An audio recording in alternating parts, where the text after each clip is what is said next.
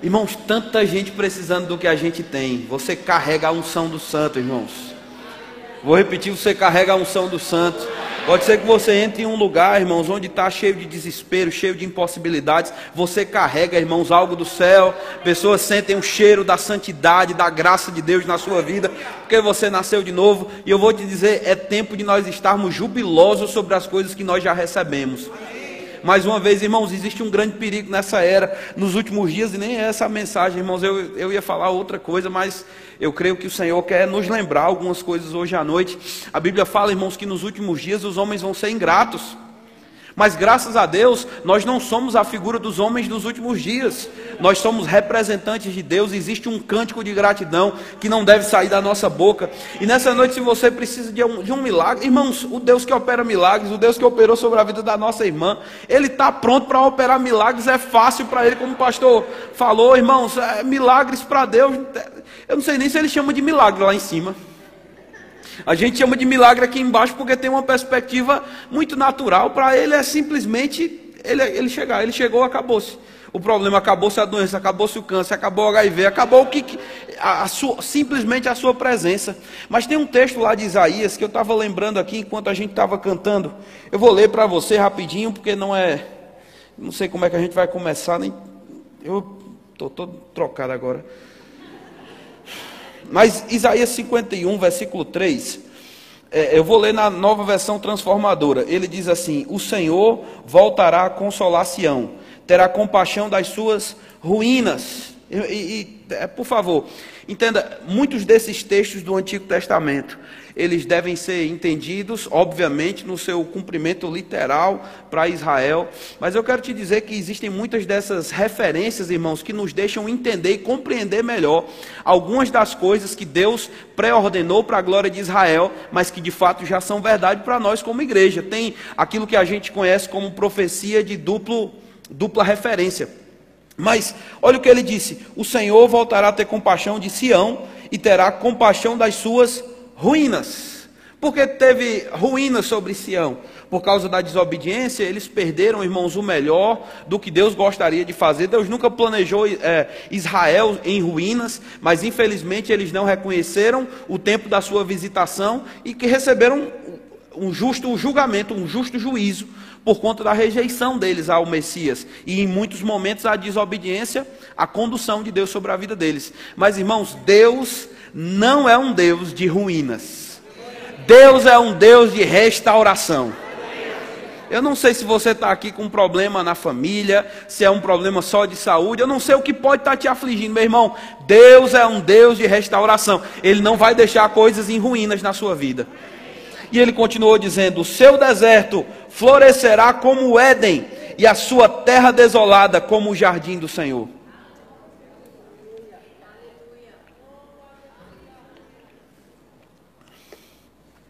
Eu sei que costumeiramente a gente se refere ao jardim como o jardim do Éden.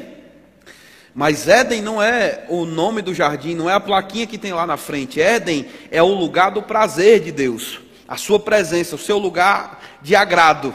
E a Bíblia diz que o Senhor plantou um jardim na sua presença.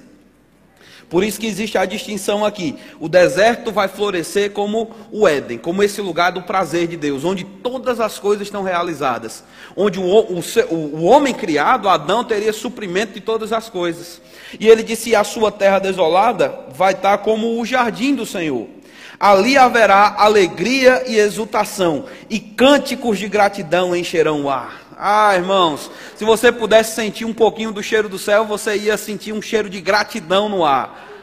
Gratidão, irmãos. Gratidão vai abrir porta para tanta coisa na nossa vida. Gratidão vai nos ajudar a equilibrar sentimentos e, e expectativas e, e, vai nos ajudar a andar saudável aqui nessa terra, porque a gente vai reconhecendo, irmãos, a bênção que já tem sido colocada sobre a nossa vida. Mais uma vez, irmãos, ingratidão não se trata de ser, é, é, ou gratidão não se trata de fazer um benefício para outros, mas gratidão, eu posso te dizer, conserva a nossa vida mesmo. E diz que nesse lugar vão haver cânticos de gratidão. A pergunta é: gratidão pelo quê, irmãos? Gratidão pelo quê? Gratidão por um benefício que vai sendo adquirido de forma constante? Irmãos, eu posso te dizer: gratidão pelo que o Senhor já fez por nós. Amém. Nós costumamos dizer, irmãos, Deus não vai curar ninguém, Ele já curou. Ele já fez, ele já descansou depois de ter todas as obras realizadas. E a gente está sendo convidado para esse descanso. E mais uma vez, lembra de uma coisa, irmãos, quando o diabo vier contra você, irmãos, do quanto nós já fomos perdoados. Rapaz, a gente tem motivo para cantar hoje à noite. A gente tem motivo para ser feliz, grato demais, grato demais. Porque ele fez por nós o que a gente nunca poderia fazer. Amém. Não gosto de lembrar desse incidente, não, especialmente aqui que o pastor Emílio vai ficar me lembrando disso depois. Tem várias piadas aí por vários anos, mas não tem problema não. Eu lembro, irmãos, quando eu estava lá no Rio de Janeiro, eu levei a queda de, de, parapente. Eu não gosto de contar isso direto, não. Mas às vezes eu me lembro dessa queda. Não foi bem uma queda, irmãos, foi um, um rolamento. Eu saí rolando lá de cima, eu nem cheguei a subir. Se tivesse subido, era queda, né? o parapente não abriu. Então a gente caiu lá, sei lá quantos metros 60, 70, não sei. Eu sei que virou uma avalanche lá no, no, na Pedra da Gávea. E, e eu, o instrutor, e, e, o instrutor, irmãos, ele era bem magrinho e acostumado lá com a mata que tinha na, na, lá na Pedra da Gávea. Eu, você pode ver que eu tenho tem cara de quem gosta dessas aventuras, né? Mas eu fui por causa da minha esposa para não ficar com a imagem ruim queimada com ela, que ela queria ir, eu não queria, aí depois eu ia ficar ah, frouxa ali, não vai não. Eu disse, nada, eu vou, eu vou, eu vou. Quem disse que eu não vou, eu vou. Eu fui e caí, quase morro. Mas uma coisa que eu me lembro, irmãos, é que quando eu estava lá, eu tava, fiquei preso na vegetação. Fiquei preso lá. E aí o instrutor que estava do lado, depois de ter falado, assim, ele, eu não sei se você entende esse termo, mas ele me esculhambou. Em, em, na linguagem do Rio de Janeiro mesmo, naquelas coisas de filme, eu não estava entendendo nem o que ele estava dizendo. Mas, irmão, não tinha nada de santo nem de justo no que ele estava dizendo, não. Era. Falou de mamãe, de papai, de, falou de todo mundo. E aí, irmãos, nesse momento em que eu estava lá, né? Nessa situação, preste, sentindo que estava caindo, e ele foi embora, e subiu, foi embora. E eu fiquei lá sozinho, irmãos, o mar lindo lá embaixo no Rio de Janeiro, uns 800 metros de altura. Olhava lá para baixo, as pedras lindas lá embaixo, esperando o gordinho cair, ó. E eu sem ninguém, porque o homem foi embora e me deixou sozinho. Daqui a pouco chega, irmãos, um grupo de pessoas e eu tentando subir e eu lembro, irmãos, da ponta dos meus dedos já sangrando. O povo gritava lá de cima, a gente não ouvia. Eles perguntando se tinha escapado alguém, a gente não ouvia, eles também não ouviam a gente. Eu digo que Manu já estava lendo aquele livro do irmão Reagan, Casamento Vosso Novo Casamento. Mas tentando subir, irmãos, eu lembro dos meus dedos já sangrando, porque eu tentava subir lá na, na pedra e não conseguia. E aí de repente, rapaz, vem um povo, o pessoal me ajuda, amarra uma corda, Rapaz, foi uma operação de guerra lá, mas eles conseguiram me levantar e me erguer até lá em cima. Mas eu sempre lembrei disso, irmãos. Sabe que às vezes a gente para em situações da vida da gente que a gente não está conseguindo sair, que por mais força que a gente possa empreender, não é suficiente para que a gente seja livre de determinados perigos nessa vida, irmãos. Mas graças a Deus por uma graça que foi dada, irmãos, por um salvamento que chegou e que não depende da força do meu braço nem do seu, foi a misericórdia de Deus. Você foi escolhido, como nós cantamos. Quão grande amor nós recebemos, irmãos. Ele nos tirou dessa condição de perigo do pecado e nos fez assentar, irmãos, no seu jardim, no seu lugar de prazer. A gente está hoje, de fato, eu sei que a gente não está no jardim, irmãos, mas eu posso dizer que a gente já vive no prazer da presença de Deus. A gente tem a oportunidade de desfrutar dessa nova vida e essa nova vida envolve muitas áreas, inclusive cura. Agora eu queria que você abrisse comigo lá em Isaías, capítulo 33, versículo 24. A gente vai começar aqui em alguns textos do Antigo Testamento, mas eu quero te dar uma perspectiva melhor.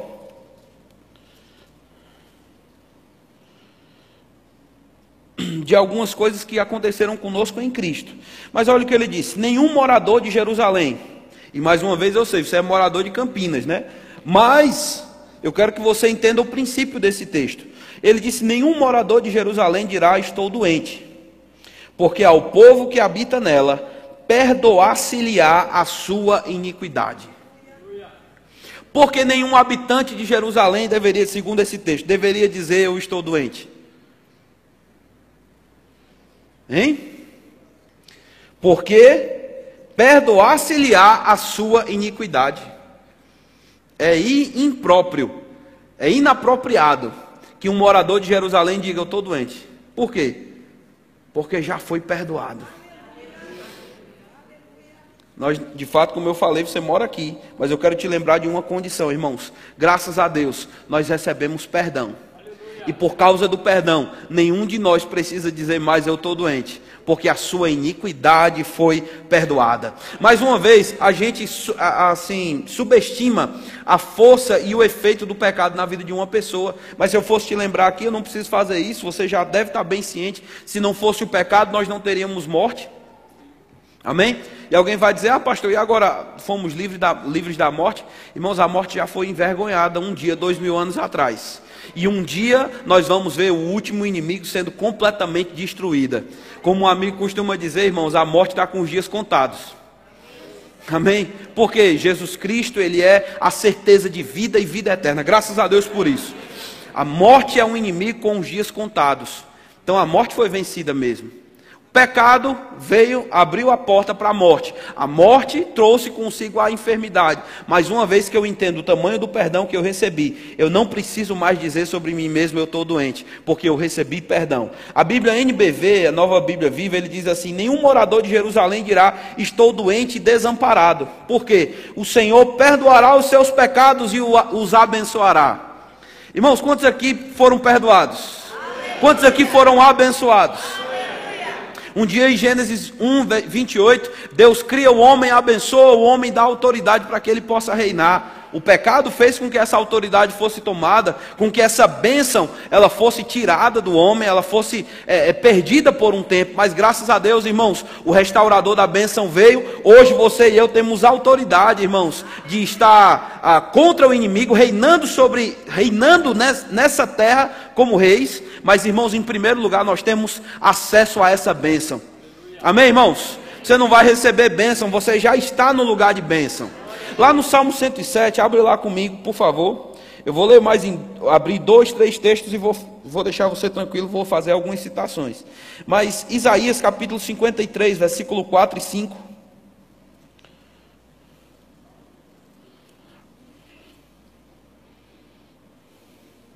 Isaías 53, 4 e 5, ele diz assim: Certamente ele tomou sobre si as nossas enfermidades e as nossas dores levou sobre si. E nós o reputávamos por aflito, ferido de Deus e oprimido. Mas ele foi transpassado pelas nossas transgressões e moído pelas nossas iniquidades. Repete comigo: transgressões, e iniquidades. E o castigo que nos traz a paz estava sobre ele, e pelas suas pisaduras fomos sarados.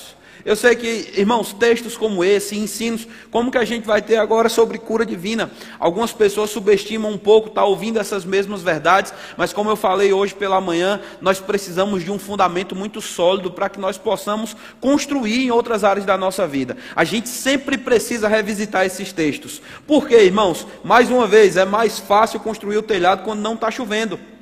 Se você está aqui com algum sintoma de doença ou enfermidade, essa palavra é poderosa para te conceder vida. Mas se você não está, irmão, deixa ela bem perto de ti, na tua boca e no teu coração. Porque no dia que você precisar dela, ela vai estar tá na sua memória muscular, se é que eu posso dizer assim. Ela vai estar tá bem engatilhada na sua boca, para que quando o diabo venha tentar trazer de novo sobre você algo que Deus já colocou sobre Cristo, você não precise aceitar mais.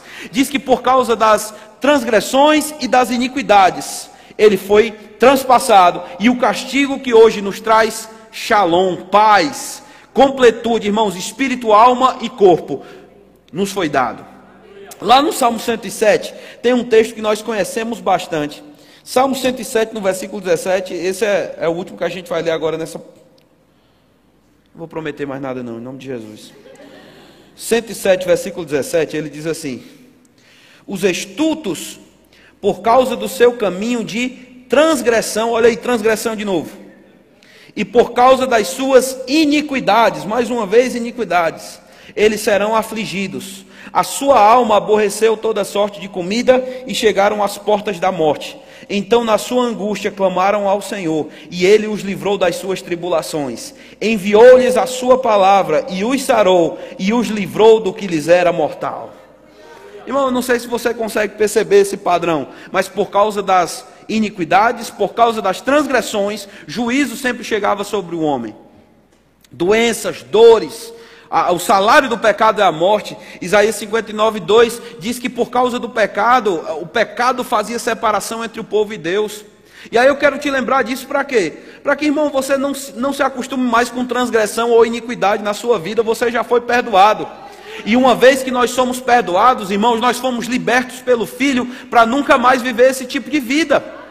Se talvez uma influência do pecado, a tentação chega para você, irmãos, eu quero te lembrar que textos como esse podem te deixar muito seguros de que vale a pena permanecer na liberdade que um dia nós recebemos. Sabe que Deus, irmãos, nos resgatou do cativeiro, Ele nos tirou do império das trevas, Ele nos deu acesso a essa nova vida, para que nós pudéssemos nos acostumar com esse padrão de santidade e paz. Amém? Mas mais uma vez, o diabo vai tentar de muitas formas. A tentação é uma delas, tentação para o pecado. E aí, quando a tentação bater na sua porta, irmãos, atenda a porta falando: Eu sou a justiça de Deus em Cristo Jesus, eu creio na obra que me livrou. Irmãos, Romanos no capítulo 5, no capítulo 6, diz que nós temos que, nós temos que lidar com o pecado como mortos para o pecado que, que eu vou pecar se eu estou morto para o pecado? Não tem mais nada a ver comigo, é uma realidade completamente diferente. Mas uma vez que eu começo a assumir a minha postura de justiça de Deus, eu tenho favor diante de Deus, eu tenho um paz diante dele, eu sou aceito por ele. Mas irmãos, mais do que isso, eu tenho acesso agora a uma vida de saúde, porque foi para a saúde que Jesus me comprou. Saúde, irmãos, é resultado do perdão que nós recebemos. Então a gente não precisa aceitar mais qualquer coisa, ele já levou sobre si. Agora o povo de Israel clamando lá no deserto. Por quê? Mais uma vez, escolhas erradas, irmãos. Eles deveriam ter feito uma trajetória muito mais rápida. Quando eles saíram do Egito, eles saíram em um dia. E eles entraram no caminho do deserto. Deus tinha pensado para que eles ficassem 40 dias, mais ou menos, na marcha deles para a terra prometida. Mas por causa da mentalidade errada, eles passaram 40 anos. Você veja, irmãos, para receber Jesus, você recebeu de um momento para o outro. A partir do momento que você disse eu creio no Senhor Jesus com o seu coração, você aceitou a obra dele, você se arrependeu da vida de obras mortas, de não crer no Filho de Deus, você foi enxertado na videira verdadeira e instantaneamente, irmãos, o diabo perdeu a autoridade sobre a sua vida. Você foi liberto do domínio de Faraó. Agora eu posso te dizer que existe uma trajetória para que a gente venha tirar o Egito de dentro. Porque muitas vezes a mudança no, no âmbito espiritual é instantânea, mas nós temos a necessidade de renovar a nossa mente. Então, mais uma vez, para sair do Egito foi um dia, mas para caminhar até a terra prometida levou anos para que o Egito saísse de dentro deles. Agora, irmãos, nós precisamos nos acostumar com o que a Bíblia diz a nosso respeito, porque Deus está tira, querendo tirar qualquer vestígio de prisão do passado, de aceitação de culpa, de condenação, de doença, de enfermidade, de pecado. Nós estamos sendo, irmãos, preparados para um destino muito glorioso. Amém? Lembra que você foi feito imagem e semelhança de Deus? No espírito você já é a imagem do seu Pai. De fato, Ele nos concedeu um espírito novo, irmãos. Que coisa boa. Agora, à medida que nós andamos em comunhão com a verdade, nós vamos ficando mais parecidos com Ele em todos os aspectos e áreas da nossa vida. Lá em Êxodo, no capítulo 15, no versículo 26, detalha para a gente, eu vou só citar se você quiser, não precisa abrir, mas detalha para a gente o momento em que uma palavra foi enviada sobre os filhos de Israel. Mais uma vez, voltando para o momento em que eles estavam caminhando no deserto, diz que eles enfrentaram uma grande dificuldade, eles estavam como que a ponto de desistir da sua própria vida as portas da morte. Por quê? Por causa da sua iniquidade e da sua transgressão. Está comigo, irmãos? No deserto eles experimentaram muitas coisas boas. Posso te lembrar, irmãos, eles comeram maná. Até hoje a gente não sabe como é o maná direito, porque às vezes eu disse, já disse que maná é pão, mas não sei se é pão, porque maná significa, não sei o que é isso. Uma tradução não autorizada. Maná é o que é isso, é uma coisa que estava sendo feita lá no céu. Eu imagino que deve ser muito bom, né, irmãos? Tem coisa aqui na terra que já é boa. Mas eles começaram a comer aquilo, começaram a comer aquilo e começaram a não ter mais alegria por comer aquilo. Chegou um ponto que os filhos de Israel estavam dizendo: será que não é bom a gente voltar para o Egito? Lá tem pimenta, lá tem cebola. Sentindo falta, irmãos, daquela vida antiga. Amém? E foi exatamente, irmãos, a transgressão e a iniquidade deles, a lembrança do passado, aquela saudade que bateu. Sabe, é, eu já vi uma pessoa definindo isso de uma forma maravilhosa. Ele disse, pastor, eu estou tão triste. O que foi? Eu não sei, é uma saudade de alguém que eu nunca conheci. Rapaz, isso é um sofrimento profundo, viu, bicho? Uma saudade de alguém que nunca conheceu. Desse, dá, dá até azia um, um negócio desse. Acaba, rapaz, saudade aqui. Ei, irmão, não tenha saudade do passado, não. Lembra de uma coisa: você está no melhor lugar que você poderia estar. Irmãos, lugar de paz, sabe? Eu vou te dizer, sendo honesto com você, irmãos, eu lembro de botar a cabeça num travesseiro durante um período em que eu tive afastado do Senhor, e, irmãos, que desespero tão grande, pensando, meu Deus, o que é que vai ser da minha vida? O que é que vai ser do meu futuro? Nada vai dar certo. Pessoas que começaram comigo ficando no meio do caminho, gente jovem até. Eu sou bem jovem, apesar de, das brincadeiras do pastor, eu sou novo, rapaz. Eu não tenho tanto tempo não, mas, irmãos, desespero vindo. Irmãos, como é bom andar com o Senhor. A paz, é tanta segurança, é tanta paz. Você concorda comigo, irmãos? Eu vou te dizer honestamente, não tem vida melhor para ser vivida e a gente ainda tem um destino muito claro, né? Mas vamos voltar aqui. O povo de Israel lá nesse desespero, nesse sofrimento, clama ao Senhor. Irmãos, Deus responde o povo, ele envia a sua palavra. Diga palavra. Irmãos, ele enviou a sua palavra e os sarou e os livrou do que lhes era mortal. Êxodo 15, 26 diz: Se ouvirdes atento a voz do Senhor teu Deus, aí preste atenção nisso, e fizeres o que é reto diante dos seus olhos, deres ouvidos aos teus mandamentos e guardarem todos os seus estatutos. Deus deu quatro responsabilidades para eles, mais uma vez. Se ouvires a voz do Senhor teu Deus, fizeres o que é reto diante dos seus olhos, deres ouvidos aos seus mandamentos e guardarem todos os seus estatutos. Resumindo tudo isso, presta atenção no que eu estou dizendo, para praticar. Presta atenção nas minhas palavras. Oh, glória a Deus. Irmãos, deixa eu te lembrar de uma coisa. Deus um dia enviou a sua palavra e nos sarou. A palavra estava com Deus. A palavra era Deus. Eu sei, irmãos, que a gente fala muito sobre obediência e é bíblico. Obediência é bíblico. Por favor, não vá pensar que eu estou falando uma coisa diferente, não. Obediência é quando muitas vezes você quer fazer uma coisa, mas porque alguém falou, você faz outra. Você se submete e obedece àquela pessoa.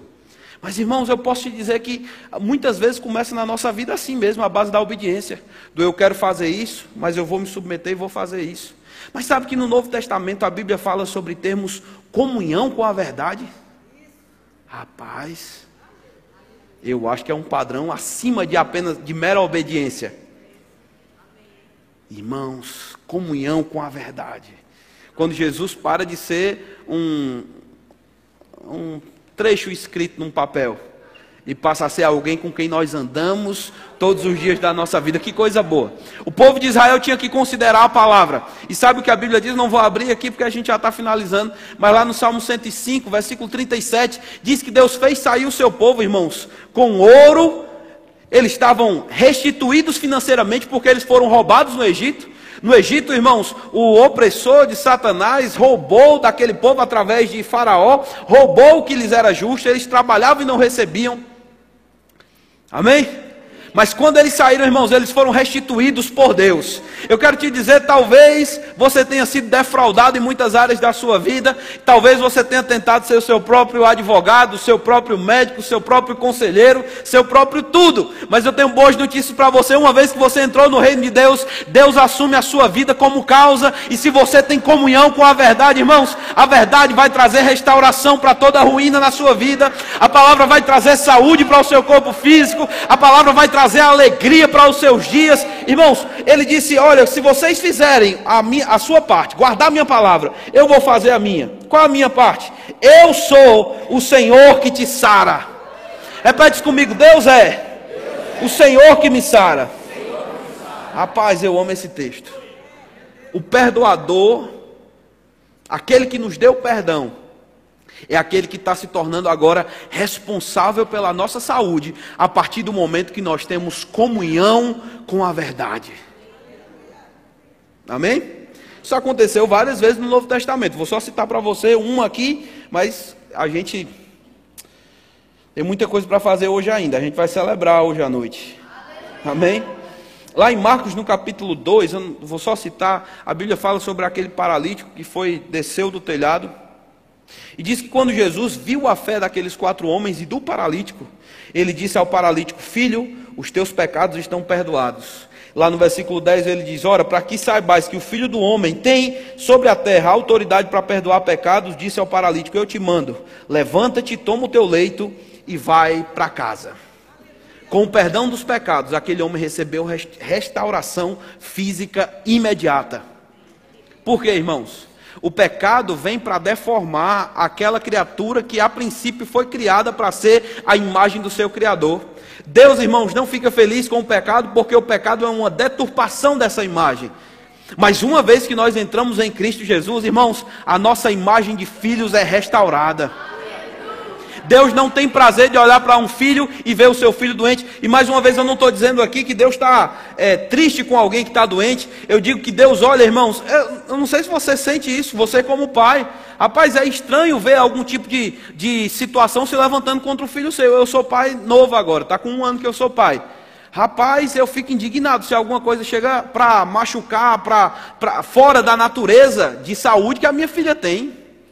Está comigo, irmãos? Eu já pensei em fazer um, uma, uma, maquete de Satanás só para dar na cara na hora que minha filha tiver espirrar, alguma coisa assim. Não, eu quero ela saudável. E olha que ela parece mais com a mãe do que comigo, para a glória de Deus. Mas irmãos, é, é, é algo meu que está ali. Deixa eu te dizer, quando Deus olha para você, irmão, Ele quer te ver bem. Porque você carrega a imagem do seu pai.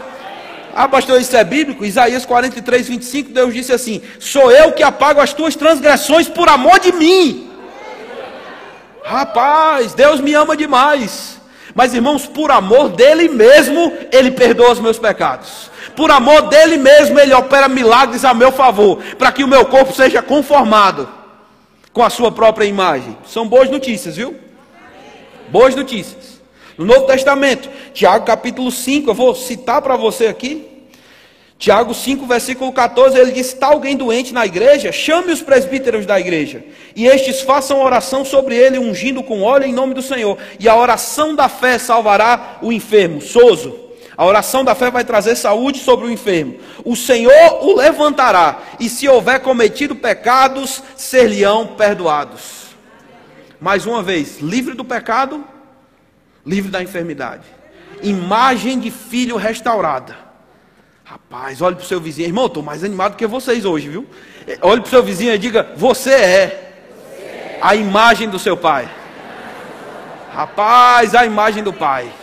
Ele vai cuidar de você, Ele quer você brilhando, irmãos. Porque mais uma vez tem muita gente em Campinas que precisa conhecer uma misericórdia que traz cura para câncer, a misericórdia que traz restauração para o espírito pecador. Você está comigo, irmãos? Muita gente precisando disso. Lembra daquele filho pródigo, lá no capítulo 15 de Lucas, que sai de casa, gasta a herança que ele nem deveria ter recebido de fato. E quando ele volta, irmãos, ele vem ensaiando um texto gigante para dizer para o pai. Ele ficou dizendo com ele mesmo: quando eu chegar lá, eu vou dizer, pai, pequei contra o céu, pequei contra ti, já não sou digno de ser chamado teu filho, me aceita como teu servo. Porque, parênteses, até o servo do meu pai come melhor do que eu. Eu estou desejando comer a comida dos porcos. Ele não estava nem comendo a comida dos porcos, ele estava desejando comer. Mas ele disse: Eu vou lá e eu vou dizer o meu texto todinho quando, entregar, quando encontrar meu pai. Chega lá no caminho, irmãos. O pai está lá esperando ele, de braços abertos. E ele chega e diz: Pai, peraí, deixa eu pegar aqui. Eu anotei aqui no celular um negócio para lhe dizer. Pai, pequei contra os céus, pequei contra ti. O pai dele diz: Cala a boca. Peraí, peraí. Ei, traga a sandália para o meu, meu filho, não vai andar descalço. Traga um anel para o seu dedo, meu filho tem aliança. Traga uma roupa para ele andar. Ele me representa. Eu quero meu filho restaurado na sua dignidade, porque é meu filho. Irmãos, eu não sei qual a dignidade de ser filho de um nobre aqui na terra ou de alguém que possa ter algum tipo de proeminência em alguma área da vida, mas eu sei de uma coisa: o padrão de Deus para os seus filhos é altíssimo. Ele quer ver você bem, ele quer ver você restaurado. Ah, mas o filho estava pensando em comer alguma coisa, mas o pai estava pensando numa dignidade completa. Ele prepara aquele, novelo, aquele é, animal, novilho que estava separado para uma grande festa. No final a gente sabe ter a história do irmão mais velho. e de fato é a causa de Jesus estar contando aquela parábola, porque estava cheio de publicanos e fariseus lá, e ele estava preparando os publicanos e fariseus para entender que a humanidade, irmãos, que todos os gentios um dia voltariam para o Pai. Foram embora por causa do pecado, mas vão, vão voltar para o Pai. E ele disse que os irmãos mais velhos ficaram olhando e pensando: mas rapaz, meu pai vai dar uma festa para esse cara que saiu, deixou tudo, e para mim nem um cabrito me mandou. E quantos crentes, irmãos, vivem. Rapaz, que coisa triste. Dentro da igreja, até, vindo para os cultos, né? até fazendo uma coisa ou outra, mas com a mentalidade de que Deus está lhe devendo um cabrito. Em várias áreas da vida. Você entende do que eu estou falando, irmãos? Ah, aquela bênção, pastor, que não chegou. Rapaz, aquele aumento que eu estava esperando que não chegou. Aquilo que eu espero. Irmãos, o que é um cabrito? O, o que é um cabrito? Para quem é filho do dono do ouro e da prata.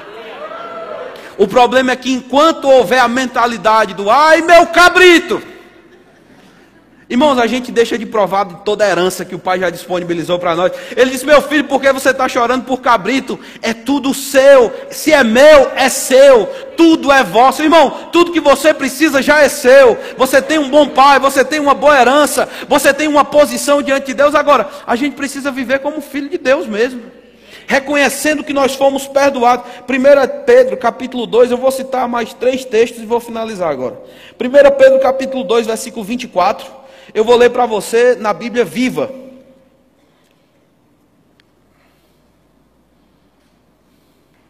Ele diz assim: Ele carregou pessoalmente o nosso fardo, ou o fardo dos nossos pecados em seu próprio corpo, quando morreu na cruz, a fim de que possamos morrer para o pecado e viver daqui em diante uma vida santa.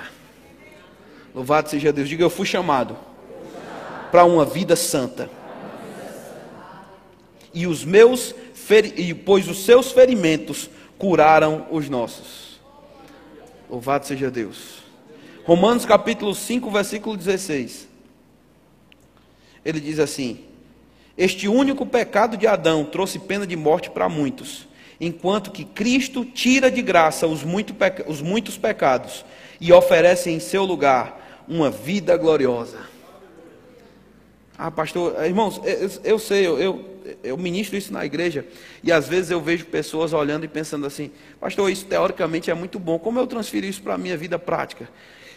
Irmãos, começa a ser grato por Jesus. Começa a ser grato pela obra que você, do, do, que ele fez e que você já recebeu.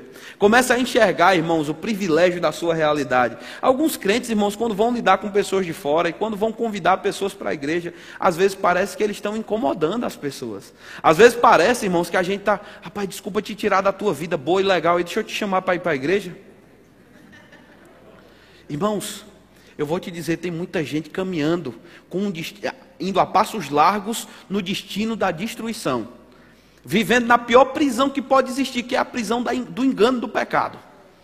Como a gente lê lá em Romanos, eu gosto desse texto, João capítulo 8, quando Jesus encontra o, os fariseus, na verdade os judeus, e ele diz para eles assim: eles, esses judeus tinham crido em Jesus. Ele disse: Se vocês permanecerem nos meus ensinos, vocês verdadeiramente serão meus discípulos. Vocês já receberam os ensinos. Mas para ser discípulo tem que permanecer. Escuta e pratica. Escuta e pratica. E conhecereis a verdade, e a verdade vos libertará. Conhecimento da verdade não vem por ter ouvido uma vez, vem por permanência nessas verdades. Meditação nessas verdades. Como eu falei hoje pela manhã, irmãos, tem muitos crentes que estão é, é, é, trocando a identidade delas, ou estão é, moldando a sua própria identidade pelo que elas escutam aí fora no mundo, na mídia. Irmãos, ideias deturpadas a respeito da vontade de Deus, da natureza de Deus. Mas, irmãos, a nossa identidade, ela deve estar formada por aquilo que nós acreditamos. Você deve acordar de manhã, olhar no espelho e ver um filho de Deus. Não um pedaço de carne andando por essa terra, vivendo aí de forma natural, só para ter filho, plantar uma árvore, gravar um CD, escrever uma coisa no Instagram e morrer. Não, irmãos, a gente tem um propósito muito grande aqui de representar Deus. Está comigo, irmãos? Louvado seja Deus. Deus está restaurando sua identidade, a sua dignidade como filho. Rapaz. Uma vida gloriosa. Rom, é, 2 Coríntios, essa eu já estou já finalizando agora. Terceira vez, é quatro ou cinco às vezes. Ele diz assim, 2 Coríntios 5, 21. Porque Deus tomou a Cristo, que era sem pecado, e o encheu com os nossos pecados. E então ele, em compensação, nos encheu com a própria virtude de Deus. Rapaz. Irmãos, a gente era um saco cheio do que não prestava. Ele tirou tudo isso e encheu você com a vida de Deus. Então, quando você acordar de manhã, olhe no espelho e diga: Bom dia, filho de Deus. Você vai ter uma, um dia maravilhoso. Você vai andar na presença do Senhor. Você vai conhecer mais o Pai. Vai ter comunhão com a verdade. Você foi perdoado. Ei, irmãos. Se Davi podia falar com ele mesmo, com sua alma de vez em quando, dizendo: Está abatido, por quê, rapaz? Fica feliz. Ei, irmão, às vezes você precisa olhar um pouco no espelho natural também. Às vezes a gente está, irmãos, carregando tanto peso. Mais uma vez, Pior prisão, irmãos, é o engano. E eu vou finalizar, você pensou que eu não ia finalizar, né? Eu também tinha me esquecido, mas o Espírito Santo me lembrou. João capítulo 8, finalmente. Jesus disse: Conhecereis a verdade e a verdade vos libertará. Aí diz que eles ficaram insatisfeitos com aquilo, porque eles disseram: Nós somos filhos de Abraão. Que história é essa de ser livre de alguma coisa? A gente já está livre. Livre nada, irmãos. Lá no versículo 36, Jesus disse: Quem pratica o pecado é escravo do pecado. Só que a escravidão do pecado leva uma pessoa a não sentir essa escravidão. É uma, escrava, uma escravidão de engano na cabeça. E aí eu vou, te, vou repetir, irmão, tem muita gente escrava desse tipo de pensamento, esperando a proclamação da verdade que vai sair da sua boca, mas que vai ser procedente de uma vida que tem uma imagem que reflete o próprio Espírito de Deus, a bondade de Deus, a glória de Deus. Irmão, você carrega a glória. Quando eu cheguei aqui e estava orando, irmãos, no momento de louvor e adoração, é tão evidente a glória de Deus nesse lugar que hoje à noite, tão evidente, Ele quer manifestar a sua bondade, Ele quer trazer cura, mais uma vez, Ele quer restaurar ruínas hoje à noite. Talvez ruínas de relacionamento, dentro da, dentro da casa, dentro da família, no casamento. Talvez ruínas, mais uma vez, de saúde, eu não sei o que é, e a gente não precisa passar muito tempo para isso acontecer, não. Mas eu vejo uma noite de restauração vindo sobre nós aqui. Agora, muitas vezes o engano do pecado vai, não, vai fazer você pensar: não, eu não preciso disso, eu estou bem demais. E você precisa ter um contato com essa vida gloriosa. Rapaz. E é vivendo essa vida, irmãos, que nós vamos entender que no dia que nós chegarmos lá no céu, nós vamos chegar lá e a gente vai ver, meu Deus, é exatamente o que eu já tinha? Exatamente, já está vivendo dentro de nós uma vida gloriosa, justiça, paz e alegria. Eu já podia ter começado a cantar desde lá de baixo, já, já podia. Quando Deus recebe, irmãos, quando o pai recebe o filho a, pródigo, ele disse, pra, começou a organizar uma festa e o filho mais velho disse: Para que essa festa? Esse filho mais velho, às vezes, é a nossa mentalidade. Para que esse negócio dessa celebração dentro da igreja, essa alegria toda? Para que essa alegria toda? Rapaz.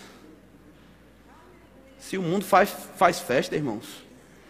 Rapaz, se o mundo faz festa, com tanta coisa que não traz significado algum. Irmãos, qual maior festa nós devemos fazer? Pelo reconhecimento do que ele fez por nós. O pai disse assim: Ei, é necessário fazer festa. Quando um pecador, claro, quando um pecador vem, volta para o Senhor, sim, é verdade. Mas deixa eu te dizer, todas as vezes que você lembrar da salvação que Deus te deu, irmão, é necessário fazer festa. É necessário celebrar, é necessário ficar feliz. É necessário encher o ar com cânticos de gratidão. Porque essa salvação que um dia foi realizada, ela vai continuar valendo, irmãos. Ela vai continuar trazendo glória para cada dia, durante a sua vida inteira. Ela vai estar trazendo. Irmãos, não é uma glória nova para receber cura é aquela glória que foi transmitida para o nosso espírito quando nós nascemos de novo. Nós fomos feitos um com o Senhor. Deus está vivendo dentro de você. O céu não vai cair sobre você para a cura se manifestar. O céu está aí dentro, irmãos. E a gente precisa deixar essa vida em ebulição. A gente precisa colocar fogo mesmo. Eu gosto do que o salmista Davi falou lá no Salmo 39. Ele disse: Enquanto eu meditava, rapaz, o meu coração se embrasou aqui começou a tocar fogo por dentro enquanto eu meditava. Uh, que vida boa, irmãos. Começa a meditar aí agora à noite. Onde você estaria se não fosse o Senhor? Que vida, irmão, sem dono, sem destino, sem rumo. Mas, irmãos, nós recebemos esse caminho. Ele nos escolheu. Nós aceitamos o seu convite. E hoje nós estamos vivendo, irmãos, dias de céu aqui na terra. Em Cristo Jesus se une o céu e a terra. Você está nele. Você é um adaptador do céu para a terra para que a terra tenha acesso ao céu, é você que vai liberar. A vida de Deus está dentro de você. Repete comigo: eu fui perdoado. Não preciso mais dizer que estou doente, porque minha iniquidade foi levada e uma vida gloriosa começou. Mais uma vez, uma vida gloriosa começou. Declara aí sobre a vida do seu vizinho: uma vida gloriosa está sendo manifesta pelo conhecimento da verdade.